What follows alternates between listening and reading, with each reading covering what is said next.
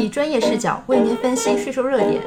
本节目由何瑞达北京税务师事务所与何瑞达北京信息技术有限公司联合制作。房产税等公司买房与股东买房比较，我以北京市现行二零二二年的税费政策为计算标准，分析公司购买办公用房自用与股东购买办公用房租给公司使用的税费比较。我们假设购置三百万元的办公室一百平米，用十年后以五百万的价格销售出去。一、购置时税费。购置时，不论是公司还是股东，都需交百分之三的契税和百分之零点零五的印花税，即需交九万契税和零点一五万的印花税。二、持有时税费。二点一、公司购置办公用房后的税费。每年，公司需按购置价的百分之七十为税基，以百分之一点二为税率缴纳房产税，年需交房产税二点五二万。三百乘以百分之七十乘以百分之一点二。假设办公室占土地三十三平方米，每平米每年交十元土地使用税，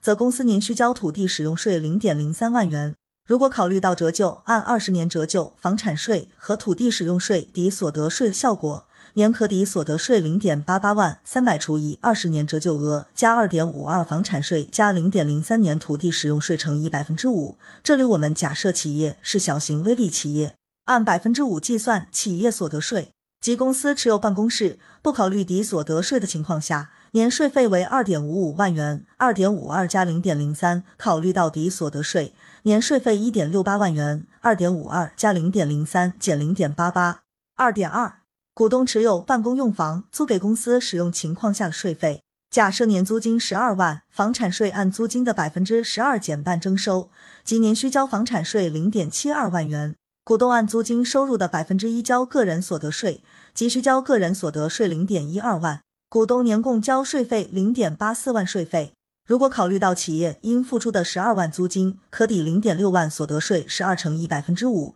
则股东年费用只有零点二四万。二点三，持有期税费比较。因此，在持有阶段，公司持有办公用房与股东持有办公用房租给公司相比。年多交税费一点四四万，税费负担比例为七比一，可见差额是巨大的。三、销售时税费，假设十年后将办公室出售，售价为五百万元。三点一、公司出售时税费，公司需交百分之五的增值税十万元，五百减三百乘以百分之五，需交城建税等附加税费一点二万元，十乘以百分之十二。土增税按发票价格每年扣除百分之五，土增税扣除项目为四百五十一点二万元，三百加三百乘以百分之五乘以十加一点二，土增税增值额为四十八点八万，五百减四百五十一点二零，增值率为百分之十一，适用百分之三十的土增税率，公司需交土增税十四点六四万元，四十八点八零乘以百分之三十，公司需交万分之二点五的印花税零点一二五万元，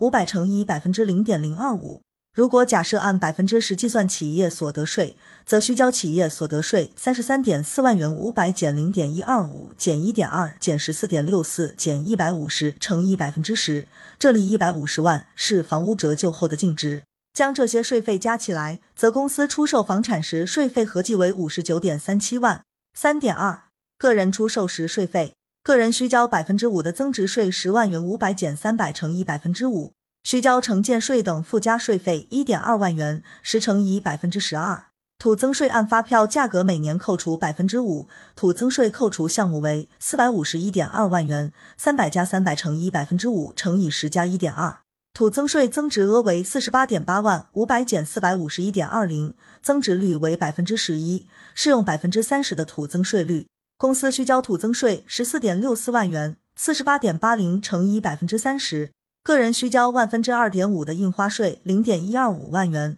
五百乘以百分之零点零二五。个人适用百分之二十的个人所得税率，则需交个人所得税四十万元，五百减三百乘以百分之二十。将这些税费加起来，则个人出售房产时税费合计为六十五点九七万元。三点三，销售时税费的比较。按上面的分析，在销售时，公司和个人的税费合计差不多。但是上述计算时，假设企业所得税按百分之十计算，如果按百分之二十的税率计算，则企业销售时税费合计为九十二点七七万元；如果按一般纳税人百分之二十五的税率计算，则销售时税费合计为一百零九点四七万元。如果还考虑到股东分工另需交个人所得税，则公司持有再销售，税费则比个人持有再销售大得多。另一方面，公司股东如果转让公司股权，则上述所有公司转让涉及的税费都可不予考虑，但股东需要交股权转让的个人所得税。所以，公司持有办公用房处理的方式要灵活一些。